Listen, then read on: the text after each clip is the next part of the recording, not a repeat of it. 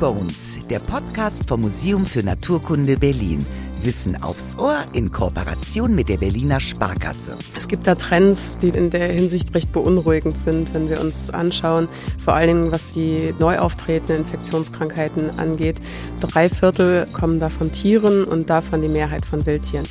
Und das ist auch nicht überraschend, wenn wir uns die globalen Umweltveränderungen anschauen und den Kontakt, den wir auch zunehmend mit unterschiedlichen Wildtieren haben.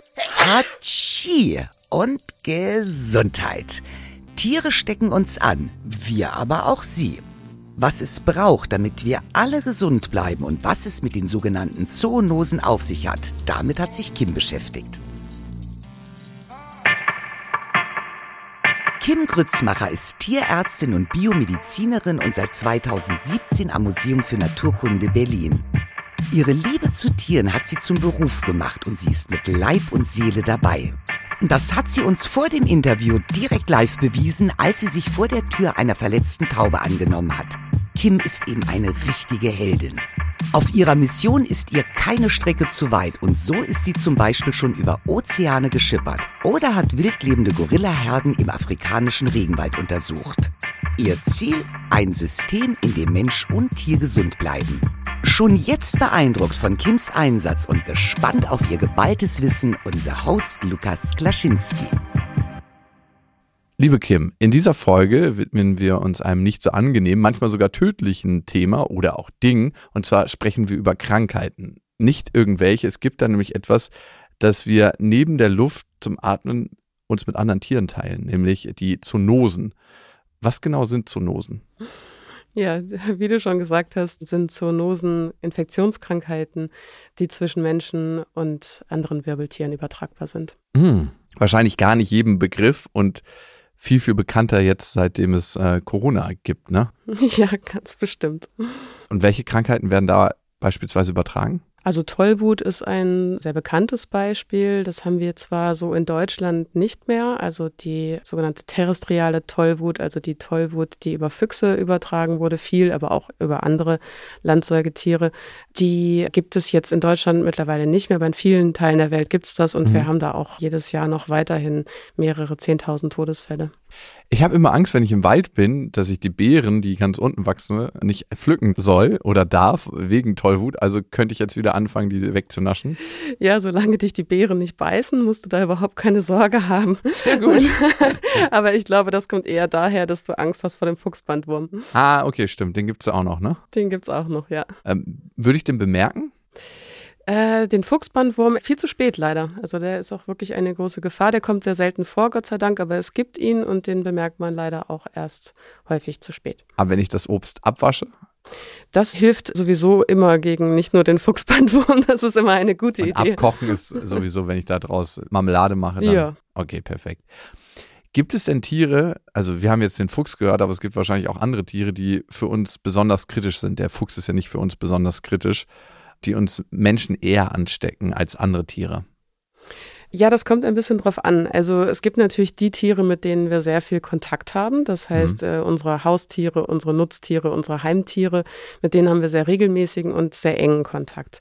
Die haben bestimmte Erreger, die sich eben zwischen uns hin und her übertragen oder mit denen wir uns quasi auch regelmäßig infizieren. Es gibt aber auch Tiere, die tragen deutlich mehr Erreger, die uns infizieren könnten. Mit denen haben wir aber nicht so viel Kontakt. Mhm. Also da würde ich nochmal unterscheiden. Also gerade auch bei den Wildtieren, also Fledermäuse tragen sehr viele, vor allem Viren, die uns infizieren könnten. Aber da wir relativ wenig Kontakt haben, zumindest in diesen Breitengraden, passiert das halt nicht so häufig. Okay, gut, dass du sagst. Also bei mir wohnen sehr, sehr viele Fledermäuse. In Berlin gibt es ja Ecken, wo wahnsinnig viele Fledermäuse leben. Ja. Äh, ich hatte sogar mal eine in der Wohnung, aber ich habe einfach das Fenster aufgemacht. Also Wildtiere soll man ja eh nicht anfassen. Ne? Genau. Und das wäre nochmal ein Grund dafür, das nicht zu tun. Wie Erreger überspringen können, darüber hat uns ja die Corona-Pandemie ganz gute Einblicke gegeben. Und wer sich generell nochmal zu Krankheitsübertragungen informieren möchte, auf der MFN-Seite gibt es ja einen richtig schönen Comic dazu. Äh, Contagious Comic heißt der. Was ich mich dazu gefragt habe, warum werden manche Erreger weitergegeben und andere wiederum nicht?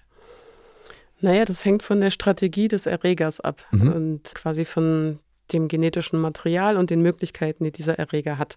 Mhm. Und Erreger haben verschiedene Strategien, die sie verfolgen. Manche töten ihre Wirte, die wenigsten allerdings. Manche verursachen Symptome, die sie unterstützt darin weitergegeben zu werden. Mhm. Also sei es jetzt Husten oder sei es jetzt Schnupfen.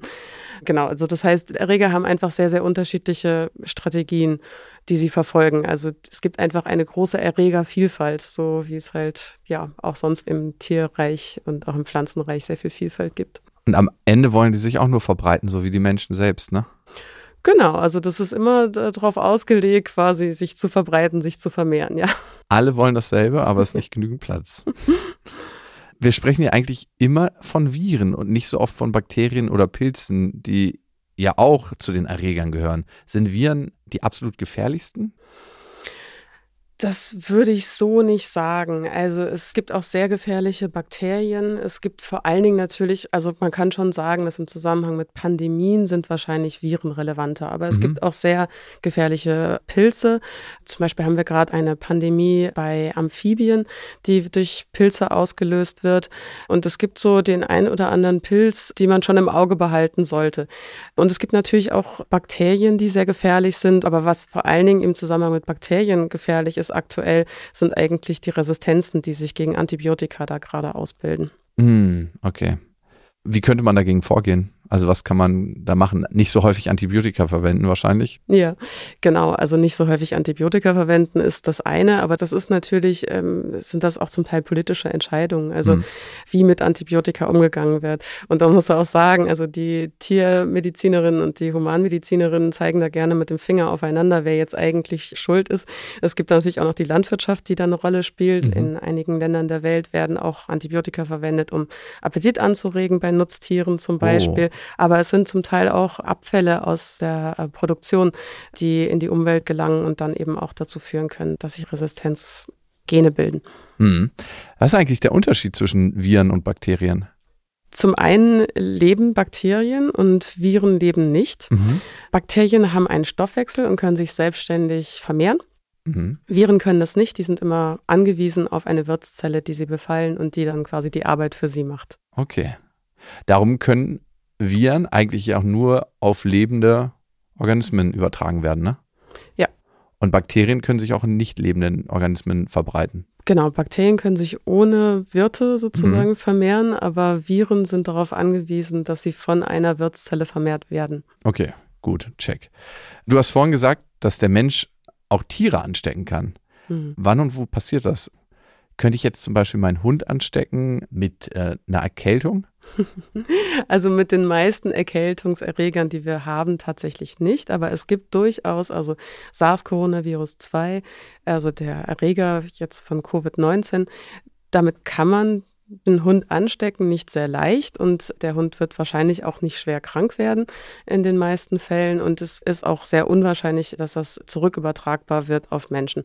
Aber es ist möglich und man sollte schon etwas vorsichtig sein, wenn man jetzt eine Atemwegserkrankung hat. Bei der Katze ist es auch noch so, dass die durchaus empfänglich ist, auch für Grippe. Der Katzenschnupfen, ist es das dann? Nein, das ist nochmal ein anderes, ein okay. anderes Virus. Aber äh, genau, also der Katzenschnupfen wird tatsächlich durch ein anderes Virus oder tatsächlich durch mehrere Erreger ausgelöst. Okay, gut. Der berühmt-berüchtigte. Wenn wir jetzt schon bei Haustieren sind und beim Hund und bei der Katze, ich glaube, viele kuscheln ja mit ihren Haustieren oder nehmen sie mal einen Arm. Gibt es Krankheiten, die zum Beispiel vom Hund oder von der Katze auf mich übertragen werden? Es gibt ja auch Menschen, die machen das sogar ein bisschen extremer, die teilen sich ein Eis mit dem Hund. Da muss man sich fragen, ist Zucker so gut für den Hund und auch für mich? Und dann höre ich immer wieder den Spruch, dass Hunde weniger Bakterien in der Schnauze haben als Menschen, dass das gar nicht schlimm sei. Stimmt das? Also es ist tatsächlich so, wenn man das so sehen möchte, das ist Hundespeichel sauberer als Menschenspeichel, aber das ist immer, mhm. immer ein bisschen mit einem Fragezeichen zu versehen, weil es kommt auch darauf an, welche Bakterien. Es ist ja nicht nur wie viele, sondern auch welche und in welcher Menge. Und ähm, vor allem, wo lebt dieser Hund? Ne? Wenn er jetzt im Görlitzer Park lebt in Berlin und ähm, genau. da ein bisschen Kot aufsammelt mit seinem Mund. Ja, und von genau. welchen Menschen wurde der ausgeschieden? Äh, was haben die für ein Konsumverhalten? Ja, sehr gut. Schwierig. Ja, genau. Das kann auch sowieso zu gesundheitlichen Komplikationen beim Hund führen.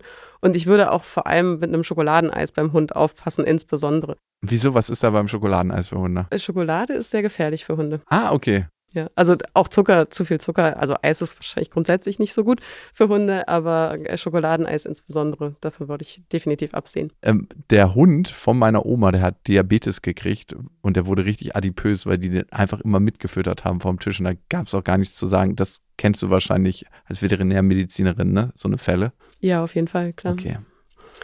Vielleicht zu deiner Frage, welche Erreger wir bekommen können von unseren Haustieren. Also zum Teil sind es die Parasiten, also mhm. sowas wie ein Bandwurm zum Beispiel können wir bekommen, aber auch Flöhe, Milben. Aber wir können uns auch mit bestimmten Einzellern anstecken, zum Beispiel die Toxoplasmose ist mhm. recht bekannt bei der Katze. Da sollen sich insbesondere Schwangere von fernhalten möglichst. Also zumindest sofern sie noch keinen Kontakt hatten mit, also sofern sie noch nicht infiziert sind oder waren mit Toxoplasmose, da müssen Schwangere auf jeden Fall aufpassen. Wer noch mehr über Parasiten erfahren will, der höre gerne mal in unsere Folge Parasiten einseitige Beziehungen rein. Dort sprechen wir mit Virologe und Tierarzt Jakob Trimpert über Zecke, Wurm und Chor. Toxoplasmose, Borreliose, HIV, Schweinegrippe, Vogelgrippe, Syphilis, Herpes, Corona, Masern. Einige der über 200 Zoonosen, die uns Pilze, Parasiten, Viren und Bakterien bescheren, kennen wir eigentlich schon ganz gut. Zoonosen begleiten uns auch schon eine ganze Weile. Als wir vor 12.000 Jahren sesshaft wurden, hat sich unsere Beziehung zu Zoonosen nochmal richtig intensiviert. Plötzlich haben wir auf engerem Raum und in größeren Gruppen zusammengelebt. Seit Corona wissen wir, allerbeste Bedingungen, um sich gegenseitig anzustecken. Und so ganz hygienisch war es damals auch noch nicht.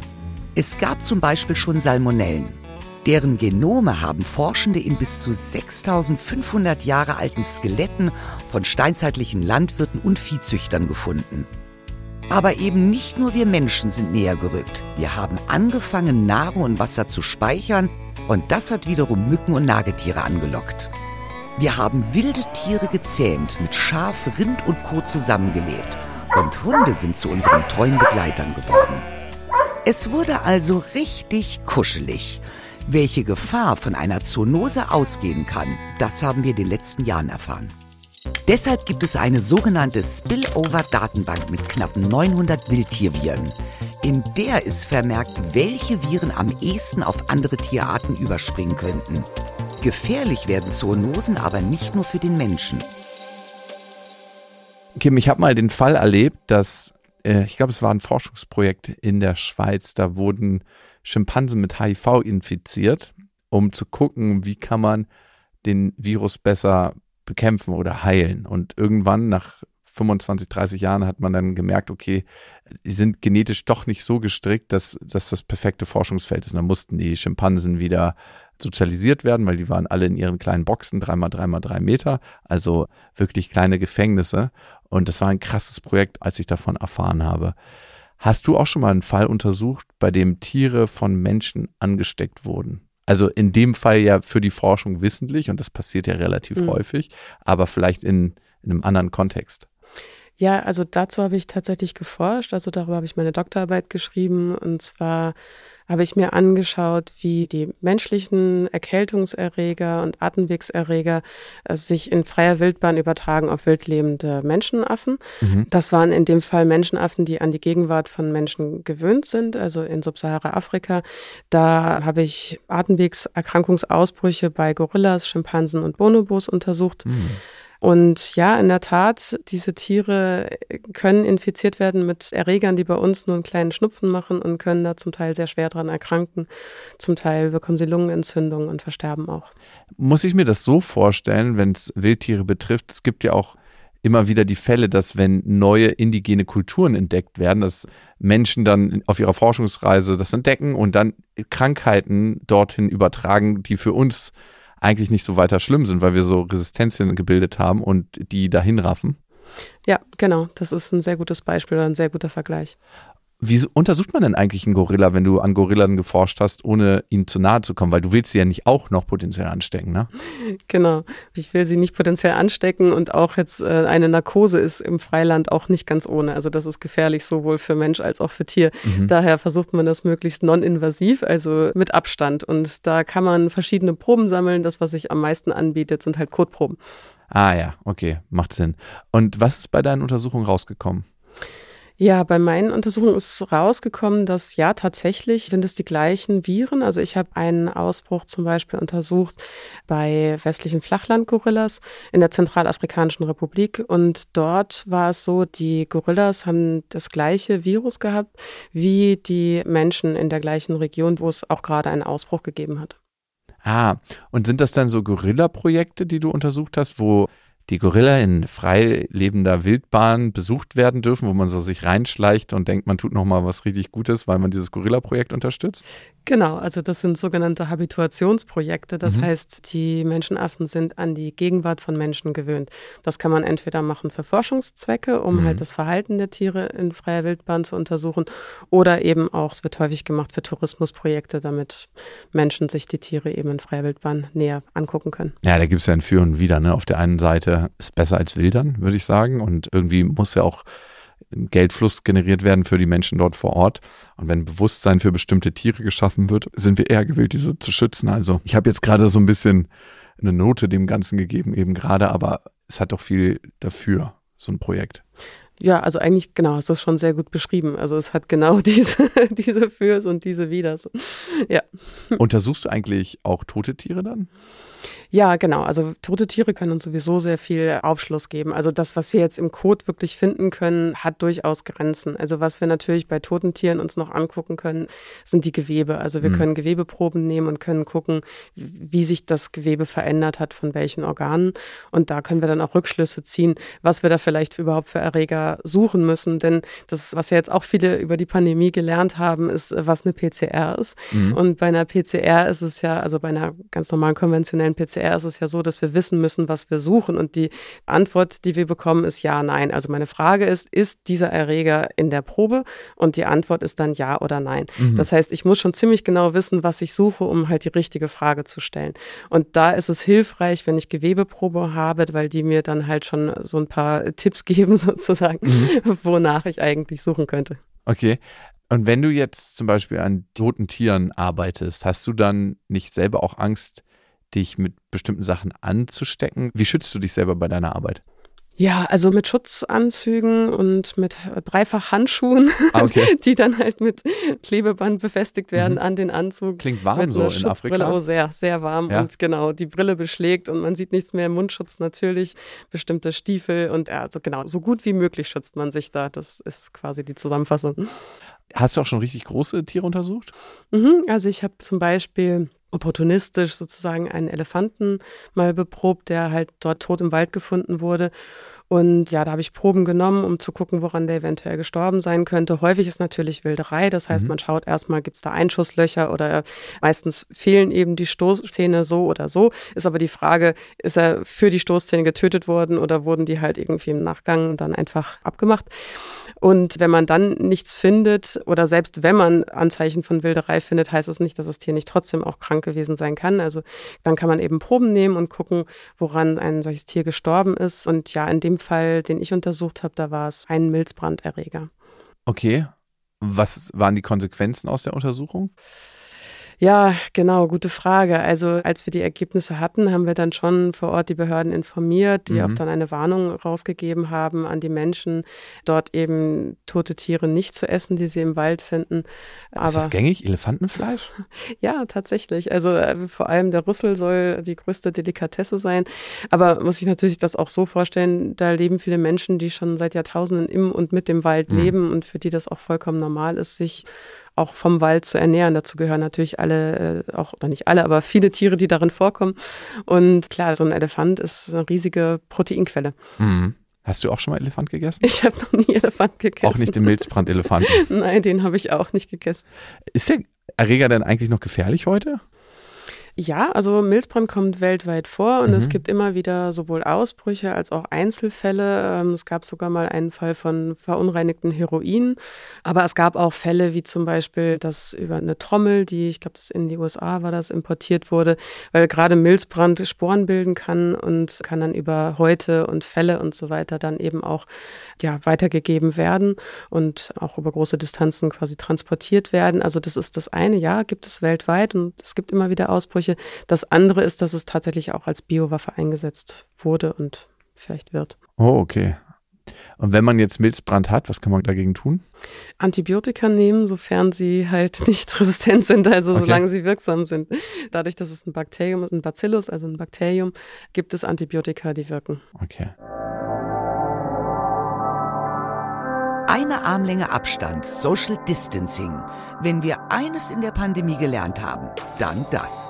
In der Natur ist das ein instinktives Verhalten, das sich in der Evolution bewährt hat. Vor allem die sozial lebenden Tiere wissen, wie man sich vor Ansteckungen schützt. Leidet der Mandrillaffe zum Beispiel an einer Infektion mit einem Darmvirus, kann er das nicht verheimlichen. Seine Artgenossen nehmen einmal Schnüffelprobe von seinem Kot und wissen sofort Bescheid. Dann wird auf Abstand gegangen. Social Distancing kann sich aber nicht jede Tierart leisten.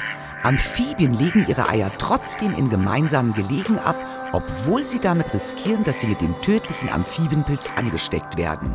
Isoliert hätten ihre Eier aber noch weniger Überlebenschancen. Und auch der tasmanische Teufel ignoriert Abstandsregeln. Er würde nie auf Rivalenkämpfe verzichten, denn ohne die hätte er keine Chance auf ein Weibchen. Über die Kampfblessuren können sich aber Krebszellen übertragen. Bei einer so gefährdeten Tierart natürlich nicht so gut. Aber es gibt einen Lichtblick. Langsam entwickeln die tasmanischen Teufel eine Resistenz gegen die ansteckenden Tumore. Das Coronavirus hatte ja seinen Ursprung bei den Fledermäusen. Sind Zoonosen etwas, das in nächster Zeit häufiger auf uns zukommen wird? Ja, das kann man wirklich so sagen. Also es gibt da Trends, die in der Hinsicht recht beunruhigend sind, wenn wir uns anschauen, vor allen Dingen was die neu auftretenden Infektionskrankheiten angeht. Drei Viertel kommen da von Tieren mhm. und davon die Mehrheit von Wildtieren. Und das ist auch nicht überraschend, wenn wir uns die globalen Umweltveränderungen anschauen und den Kontakt, den wir auch zunehmend mit unterschiedlichen Wildtieren haben und wie Wildtiere auch aus der Natur entnommen werden, konsumiert werden, gehandelt werden, ist das tatsächlich nicht überraschend. Menschen. Wir kommen zunehmend mehr in Kontakt, aber auch durch die Zerstörung der Lebensräume, durch Stadtentwicklung, durch eine sich immer weiter ausbreitende Landwirtschaft. Und dadurch überrascht es nicht, dass wir zunehmend mehr neuartige Zoonosen sehen und sehen werden.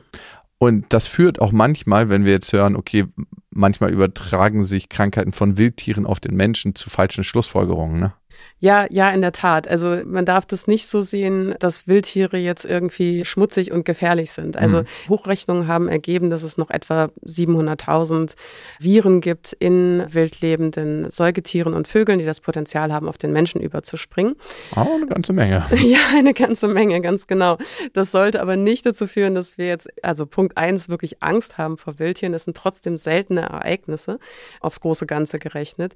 Und schon gar nicht sollte das dazu führen, dass wir jetzt Wildtiere als Feinde betrachten, bekämpfen oder sogar mhm. töten. Und klar, das Risiko von Wildtieren mit Zoonosen, aber auf der anderen Seite sind Wildtiere auch wichtig, ne? Ja, Wildtiere sind sehr wichtig, sehr wichtig für unsere Ökosysteme, mhm. von denen wir auch abhängig sind. Also wir sind alle Teil einer größeren Biosphäre und die Interaktionen darin, auch davon hängen wir ab, aber vor allem halt auch die Grundlagen für unsere Gesundheit auch, sowohl für unsere körperliche als auch für unsere mentale Gesundheit. Deswegen Wildtiere könnte man niemals da rausnehmen aus der Gleichung und sagen, wir töten jetzt alle Wildtiere, nur damit wir diese Virusgefahr nicht mehr haben. Damit würden wir uns auch selber die Lebensgrundlage zerstören. Ja. Ja, und vor allem haben es ja verschiedene Menschen immer wieder mal probiert und dachten, okay, wenn wir einen Teil aus dem Ökosystem rausnehmen, dann funktioniert es für uns besser. Aber eigentlich lag der Mensch jedes Mal, wenn er das probiert hat, falsch. Weil ein System sich über Jahrmillionen Jahre gebildet hat und wir Menschen denken manchmal, ah, wir sind doch ein bisschen schlauer über die letzten 100.000 Jahre geworden oder vielleicht auch über die letzten 2000 Jahre. Wir könnten das Ökosystem überlisten. Aber am Ende, denke ich, werden wir feststellen, dass wir es nicht können.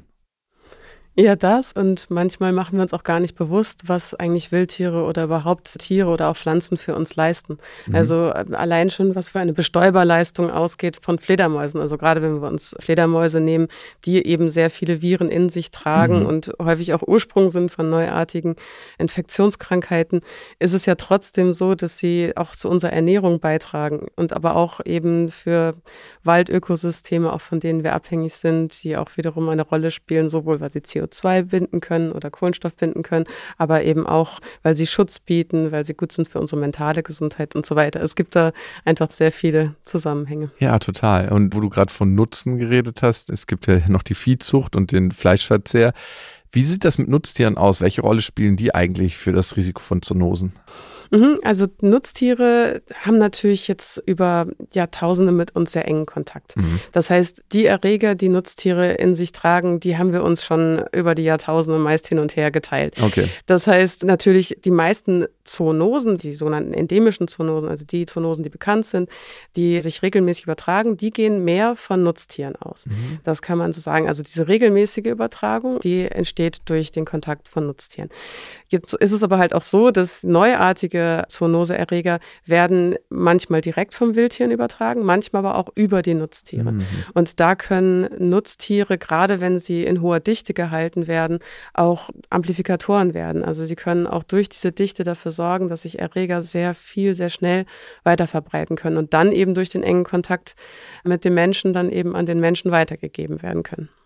Und ein gutes Ökosystem ist ja eigentlich dann auch notwendig, damit Zoonosen nicht weitergegeben werden. Wie würde sich denn ein Erreger in einem gesunden Ökosystem verhalten? Ja, das kommt ein bisschen auf den Erreger an. Aber im Prinzip kann man schon sagen, dass die meisten in Balance leben mit ihren Wirten untereinander. Und Vielfalt als solches, ist die wichtig? Ja, Vielfalt sorgt in der Regel für Balance und es kommt ein bisschen auf den Erreger an, welche Rolle er in einem Ökosystem spielt. Aber in der Regel ist es schon so, die Balance ist eigentlich das, was wichtig ist und das zählt. Hm. Bei Viren zucken ja mittlerweile alle zusammen und Viren haben wir als schlecht abgespeichert, ne? Und ich frage mich immer, das ist eine Sache der Betrachtung. Ne? Wenn Viren denken könnten, würden sie vielleicht auch sagen, der Mensch ist schlecht und ist der Mensch ein Virus letzten Endes, ne? wie er mit der Erde umgeht. Ne? Dann ist für mich die Frage aus der Perspektive der Menschen, gibt es eigentlich auch gute Viren? Ja, das kann man so sagen. Also wie mhm. du schon sagst, es ist immer eine Frage der Perspektive, was gut und was schlecht ist. Aber es gibt durchaus Viren, die auch nützlich sind mhm. aus unserer Perspektive. Also es gibt zum Beispiel sogenannte Fragen, Bakteriophagen, die können Bakterien befallen. Mhm. Und wenn bestimmte Bakterien schlecht für uns sind oder wenn wir sie als schlecht einstufen oder als Pathogen, also es gibt Forschung, die versucht, Antibiotika zu ersetzen durch, durch Phagenforschung. Also Viren gezielt einzusetzen, um Bakterien zu töten. Es gibt aber auch, also je nachdem, um welches Virus es sich handelt, aber auch da gibt es Balancen auch innerhalb unseres Körpers. Also es gibt zum Beispiel Effekte, dass wenn wir mit, mit einem bestimmten Virus infiziert sind, was uns nicht viel ausmacht oder uns nicht krank macht, dass das zum Beispiel die Infektion mit einem eher krankmachenderen Virus zumindest reduziert. Ah, okay, so von wegen, hey, hier ist kein Platz mehr, hier bin ich schon. Sozusagen. Also okay. es gibt solche Effekte, ja. Überall, wo es Leben gibt, da sind auch Viren. Von der Tiefsee bis in die Antarktis. Zufall? Uhu. I doubt it. Denn Viren sind auch der Motor der Evolution. Sie schaffen Leben. Manche Biologinnen vermuten sogar, dass sie älter sind als das Leben selbst. Das ist aber schwer zu beweisen.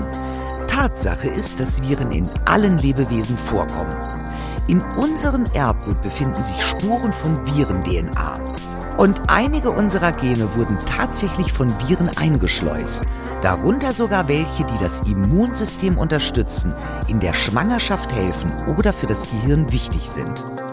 Viren können uns also nicht nur krank machen, sondern unsere evolutionäre Entwicklung vorantreiben. Und sie können ganze Ökosysteme beeinflussen. Viren in der Tiefsee sorgen vermutlich dafür, dass Mikroorganismen, die in den Sedimenten des Tiefseebodens leben, absterben. Und der tote Mikroorganismus ist wiederum eine Nahrungsquelle für andere Organismen. Die Viren geben damit also quasi Starthilfe für den organischen Kreislauf. Wir haben ja jetzt über die Faktoren gesprochen, die zu Zoonosen führen können. Aber was kann man konkret tun, um in Zukunft Zoonosen zu vermeiden? Ja, auch da würde ich unterscheiden, Zoonosen vermeiden oder neu entstehende, also Zoonosen oder Infektionskrankheiten mit zoonotischen Ursprungs. Da muss man ja immer so ein kleines bisschen unterscheiden. Und um das Entstehen neuer Zoonosen zu verhindern oder das zu vermeiden, sollten wir zum einen etwas Abstand halten von den Wildtieren, weniger Wildtiere ihren natürlichen Lebensräumen entnehmen, handeln, konsumieren. Mhm. Das wäre wichtig, aber eben auch die Naturräume zu schützen, die Systeme nicht weiter zu stören oder die Balance von Ökosystemen nicht weiter zu stören. Das wären schon mal gute erste Schritte. Hm. Naturschutz, Tierschutz, das ist ja eigentlich immer der Schlüssel in irgendeiner Form. War das auch dein Antrieb, dich für Tiermedizin zu interessieren und das letzten Endes zu studieren? Ja, das war definitiv Teil der Motivation.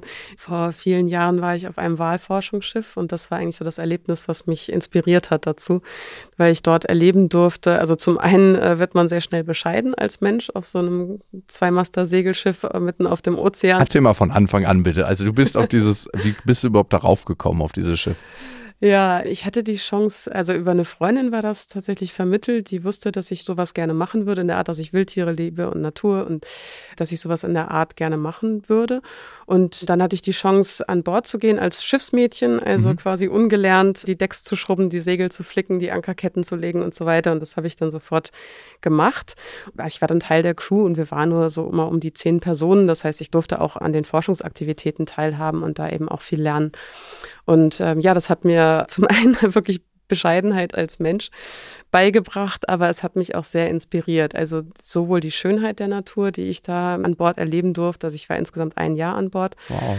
Und da durfte ich unfassbar schöne Dinge sehen, aber halt auch die Zerbrechlichkeit. Also ich habe auch wirklich viel Zerstörung gesehen. Hm. Was hast du so an Zerstörung gesehen? Naja, die Korallen, also Korallenbleiche zum Beispiel. Also wenn Korallenriff überhitzt und dann quasi ausbleicht? Genau. Wow. Genau, die Bleiche, das war das eine, Plastikmüll, also mhm. Müll draußen auf See, aber halt auch an den Stränden.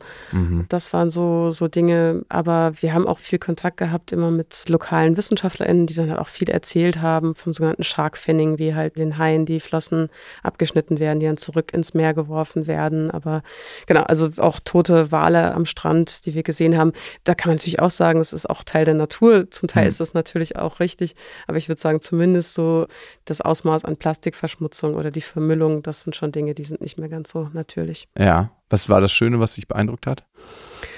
Ach, gab es so viel. Ähm, Meeresleuchten ist natürlich ein unfassbar schönes Erlebnis, aber auch also quasi die Sonnenaufgänge, die Sonnenuntergänge, auch das, was man auf See sieht. Das sieht immer aus wie eine Wüste, aber wenn das Meer mal ruhig ist und man reinspringen kann und wenn nur irgendwie ein bisschen Treibholz oder Treibgut da ist, dann ist da drunter die ganze Pyramide des Lebens. Dann hat man so Kleinstlebewesen, die sich direkt darunter verstecken und darunter werden dann die Räuber immer größer. Und äh, es gibt einfach unglaublich viel zu sehen. Also wir haben, wir haben jeden Tag, auch wenn wir lange auf See waren, haben wir einfach spannende Dinge sehen können. Mhm. Und danach hast du gesagt, okay, du möchtest diesen Weg verfolgen. Ja, also was, was wir gemacht haben, unsere Forschung war in der Tat, dass wir uns angeschaut haben, wie stark die Weltmeere mit Umweltgiften belastet mhm. sind anhand von Pottwalen. Also wir haben Pottwalproben genommen. Das haben wir mit einer Armbrust gemacht und Biopsiepfeil. Aha. Zum einen, um zu zeigen, dass man Wale dafür nicht töten muss. Ja. Das, um halt Wissenschaft zu betreiben, auch um, um wirklich genetische Untersuchungen machen zu können, um ökotoxikologische Untersuchungen machen zu können. Also um nach Giftstoffen im Fett zu suchen, muss man keinen Wal töten töten. Das heißt, das haben wir zum einen ähm, zeigen. Stimmt, ganz kurz mal an der Stelle, ja. weil das wird ja auch ab und zu von manchen Walfängerflotten sich auf die Fahnen geschrieben. Mhm. Aha, wir machen hier Forschung und nebenbei entsteht noch so ein bisschen Walfleisch, das ist so ein Beiprodukt. Wäre ja schade, wenn wir das wegschmeißen, darum geben wir das noch weiter, ne? Genau, da, da wurden internationale Ab Abkommen umgangen, äh, quasi durch die Behauptung, dass man Im Namen der betreibt. Forschung. ja, genau. Ihr habt es anders gemacht. Genau, wir wollten damit zum einen halt demonstrieren, dass es anders geht. Zum anderen wollten wir aber auch zeigen, wie hoch belastet die Pottwale sind, weil sie ganz oben sind in der Nahrungskette, sind mhm. die größten Zahnwale. Viele dieser Umweltgifte sammeln sich im Fett an. Das heißt, gerade im Fett von Pottwalen kann man sehr gut zeigen, was alles so im Ozean landet. Mhm. Ja, und da war für mich eigentlich auch das sehr schlüssig, dass wir versuchen, also zum einen auf die starke Umweltverschmutzung hinzuweisen, indem wir sagen, es gibt Menschen, die essen das und für sie besteht eine unmittelbare gesundheitliche Gefahr. Also das so an die menschliche Gesundheit zu knüpfen, fand ich sehr überzeugend, weil Gesundheit etwas sehr, sehr Persönliches ist und das ist ein sehr hohes mhm. Gut, sowohl individuell als auch gesellschaftlich. Und ich hatte da einfach mehr die Hoffnung, dass Menschen bereit sind, Gesundheit zu schützen, als vielleicht Natur Natur zu schützen, die für sie nicht so unmittelbar nah ist. Äh, mhm. Nicht jeder Mensch hat das Glück, eben auch so viel in der Natur zu sein oder tolle Natur oder Landschaften zu sehen. Und Gesundheit ist aber etwas, was für uns unglaublich wichtig ist. Mhm. Und das fand ich sehr überzeugend und habe gedacht, naja, dann möchte ich halt eine berufliche Laufbahn machen, die genau darauf fokussiert, wo ich halt im Prinzip selber einen Beruf erlerne, der einen Gesundheitshintergrund hat, um dann eben diese Verbindung machen zu können zur globalen Umweltveränderung. Mhm. Und deswegen habe ich zunächst mal äh, Humanmedizin studiert mhm. und wollte dann eigentlich mich auf Umweltmedizin spezialisieren, habe dann aber leider sehr schnell feststellen müssen, dass Umweltmedizin sehr wenig mit dem Zustand natürlicher Systeme zu tun hat, was ich damals sehr frustrierend fand. Damals gab es noch nicht so holistische oder so übergreifende Gesundheitsansätze, die diese Veränderung natürlicher Systeme mit einbeziehen. Und damals gab es aber schon etwas, es nannte sich Conservation Medicine, Artenschutzmedizin vielleicht grob übersetzt, in der Tiermedizin. Mhm. Äh, es hat sich zwar mehr so beschäftigt mit wirklich der Gesunderhaltung bedrohter Arten, aber das war für mich näher dran an dem Zustand natürlicher Systeme. Und deswegen habe ich dann zur Tiermedizin gewechselt. Wow, also richtig aus einer persönlichen Motivation und nicht aus ähm okay, wo könnte es guten Job geben? ja, ich meine, es ist ja auch völlig in Ordnung, aber ich finde es immer ganz interessant, wenn man so ein ganz persönliches Motiv hinter seiner Berufswahl hat. Ich weiß gar nicht, ob ich das 100% über mich sagen kann, aber es ist spannend, dass du das hast. Du hast gerade von Verschmutzung geredet und von in die Natur gehen. Ich finde es immer so spannend, dass wir auf der einen Seite sagen, wir gehen in die Natur und auf der anderen Seite sind wir ja die ganze Zeit irgendwie umgeben von Natur und Teil der Natur. Und in der Anthropozän-Folge aus der letzten Staffel, da haben wir ja die Frage gestellt, ob wir überhaupt in die Natur gehen können oder ob wir uns eigentlich als Gesamtkonstrukt betrachten sollten oder müssen. Ja, also total wichtig. Äh, genau, da hast du mich auch auf einen sehr wichtigen Fehler aufmerksam gemacht. Du hast natürlich vollkommen recht. Also ich stimme dir da vollkommen zu. Wir sind Teil der Natur und uns getrennt davon zu betrachten ist durchaus gefährlich. Und deswegen überrascht es uns auch so überhaupt, dass es sowas wie Zoonosen gibt. Für viele ist das so gefühlt ein Affront, dass wir Infektionskrankheiten von Tieren bekommen können, mhm. wenn man eben vergisst, dass wir biologisch eben auch Tiere sind. Mhm. Und dann, ja, dann überrascht es halt schon, dass wir uns eben auch mit anderen Tieren Erreger teilen, ja. Du forschst ja nicht nur an Zoonosen, sondern arbeitest auch an der One Health. Was ist das und was hat es damit auf sich? Ja, One Health ist ein Ansatz, der Gesundheit holistischer betrachtet und vor allem eben die Zusammenhänge der Gesundheit von Menschen, nichtmenschlichen Tieren und der Umwelt. Okay, also ich gucke manchmal mit der psychologischen Brille darauf, ne? also ein holistischer Ansatz in der Psychologie und das wird auch immer mehr integriert, heißt dann, hey, ich äh, sollte mich nicht nur mit Glaubenssätzen befassen, sondern zum Beispiel auch meine Ernährung überprüfen, gucken, wie viel ich schlafe, Sport machen, Freundeskreis mir angucken, welche Beziehung lebe. Was heißt das in deinem Fall ganz konkret? Mhm. Das heißt, dass eben die Gesundheit von Mensch, Tier und Umwelt nicht getrennt zu betrachten mhm. ist. Das bedingt sich zum Teil gegenseitig und es gibt eben viele Wechselwirkungen. Das Problem ist, dass aber in unseren Systemen das sehr getrennt behandelt wird. Also wir haben halt so viele verschiedene Sektoren, die sich dann immer mit nur einem Thema beschäftigen, mit Menschgesundheit, mit Tiergesundheit, mit Umwelt im weitesten Sinne oder mit Landwirtschaft. Und viele dieser Disziplinen sprechen dann halt auch gar nicht miteinander und es gibt wenig Austausch, wenig Zusammenarbeit. Und auch Psychologie ist natürlich unglaublich wichtig. Überhaupt verschiedene Sozialwissenschaften sind da ganz, ganz wichtig. Und deswegen ist es eben auch kein eigenes Thema, sondern es ist halt wirklich ein Ansatz. Es ist eine Art und Weise, die Dinge zu betrachten. Oder wie ein lieber Kollege von mir gerne sagt, it's a way of life. Also dieser ganzheitliche Ansatz, dass eigentlich alles zusammenhängt und wenn wir ein Zahnrad raus rausnehmen und denken, wir verändern alles zum Positiven zum Beispiel, dann feststellen, okay, da gab es aber den Zusammenhang, den wir vorher noch nicht kannten. Genau, also das ist das eine. Das andere ist halt auch wirklich, dass wir dann auch mehr in Richtung Prävention gucken und uns angucken, was braucht es denn eigentlich für Gesundheit, statt immer nur Krankheiten zu bekämpfen. Also es geht eben auch so ein bisschen über das Gesundheitsverständnis oder zumindest das reine Bekämpfen eben von Krankheiten hinaus. Finde ich ein super Ansatz. Also ob wir von Krankenkassen oder Gesundheitskassen reden, da ist ja auch der Unterschied. Ne? Also schützen wir uns präventiv und schauen, dass wir was für die Gesundheit tun oder greifen wir erst dann ein, wenn wir eigentlich schon krank sind. Ne? Das ist ja auch ein Way of Life. Und trotzdem muss es natürlich auch Mittel und Wege geben, wenn wir erkranken, da Linderung zu schaffen. Inwieweit spielt denn eigentlich mentale Gesundheit, weil wir gerade den psychologischen Aspekt hatten, eine Rolle bei One Health? Leider noch viel zu wenig. Also es lässt sich sehr gut in dem Konzept abbilden, mhm. aber es wird aktuell von vielen der Akteure noch nicht so sehr gelebt. Also es gibt auch andere Ansätze, die das vielleicht bisher stärker abbilden. Es gibt auch sogenannte Planetary Health, etwas jüngeres Konzept, das kommt eher aus der Humanmedizin. One Health ist so eher aus der Tiermedizin entstanden. Und im Endeffekt ist es das Gleiche, also Gesundheit holistischer zu betrachten. Mhm. Bei One Health steht die Tiergesundheit vielleicht oder die Wechselwirkung mit Tiergesundheit mehr im Vordergrund. Bei Planetary Health steht vielleicht auch der Zustand natürlicher Systeme, einschließlich vor allem auch Klima, stärker im Vordergrund. Aber in beiden Ansätzen lässt sich natürlich auch die mentale Gesundheit abbilden und sollte auch darin abgebildet und gestärkt werden. Und natürlich gerade eben auch, was macht der Kontakt oder die Zeit in ähm, Natural Spaces, wenn ich es jetzt ja. dann nicht mehr Natur nenne. Also in Wäldern zum Beispiel. Was macht das, was macht das mit der menschlichen Psyche? Wie wirkt sich das auf den Blutdruck aus? Wie wirkt sich das auf das Befinden aus, auf Stress aus und so weiter? Das ist natürlich absolut wichtig. Mhm. Oder auch äh, sogenannte Waldbaden. Auch sowas ja. äh, kann dann eben auch durchaus therapeutisch eingesetzt werden. Schon ganz, ganz lange bekannt und jetzt wiederentdeckt, ne? Also. Das finde ich immer so faszinierend, dass ich den Eindruck habe, dass der Fortschritt ganz oft Rückschritt ist zu Dingen, die wir schon ganz, ganz lange wissen und eigentlich wiederentdecken. Ne?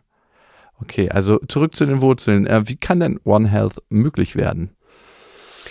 Ah, indem wir alle lernen, besser zusammenzuarbeiten, untereinander zuzuhören. Also das ist ganz, ganz wichtig.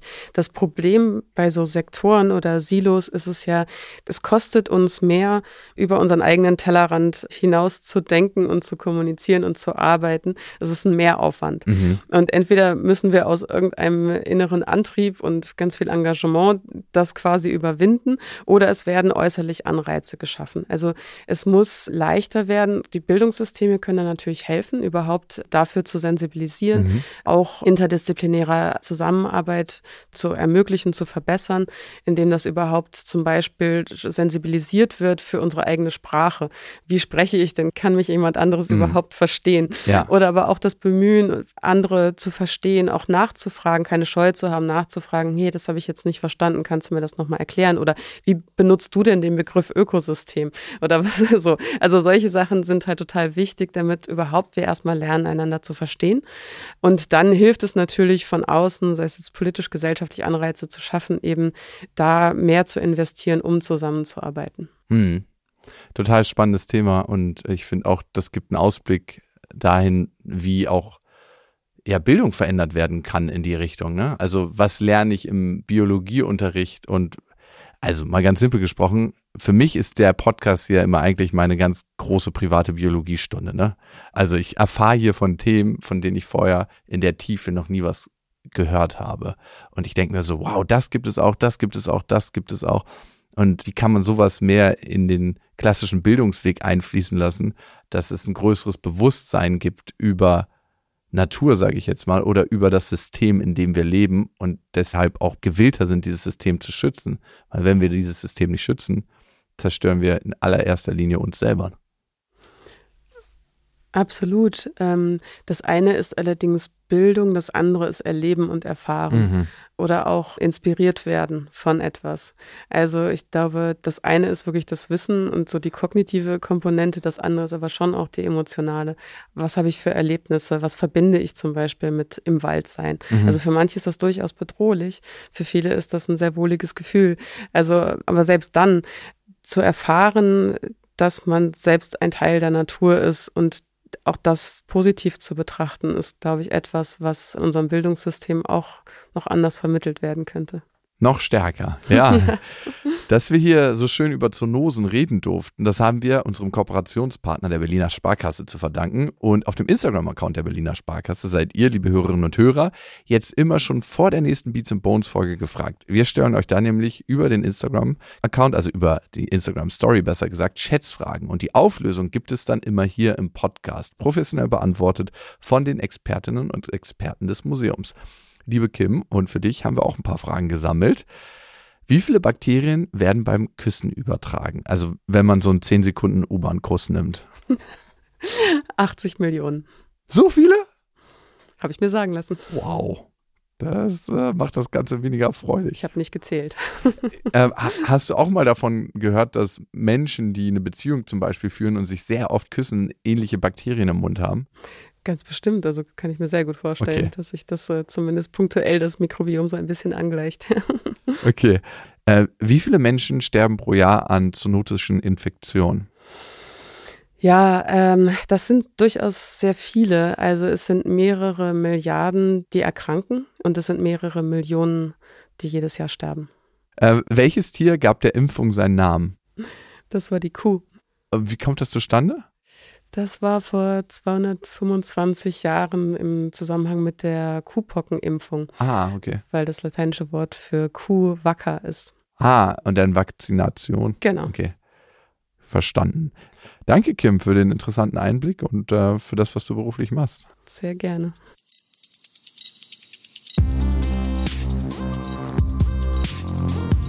Wenn wir gesund bleiben wollen, ach, was sage ich, wenn wir überleben wollen, dann müssen wir auch unsere Ökosysteme gesund halten. Dass das obendrein noch Geld spart, ist dann nur noch ein netter Nebeneffekt. Übrigens, es gibt im Museum noch jemanden, der sich mit Krankheiten auskennt und, so ganz nebenbei, einen der ältesten Nachweise von Viren entdeckt hat. Mit Dr. Florian Witzmann sprechen wir in der nächsten Folge unter anderem darüber, mit welchen Krankheiten sich schon Dinosaurier herumschlagen mussten und was uns manche Knochenverletzungen über den Lifestyle von vor hunderten Millionen Jahren erzählen. Also, wir treffen uns wieder für eine kleine Zeitreise. Bis dahin, macht's gut und abonniert uns gerne. In freundlicher Produktionsunterstützung der Auf die Ohren GmbH.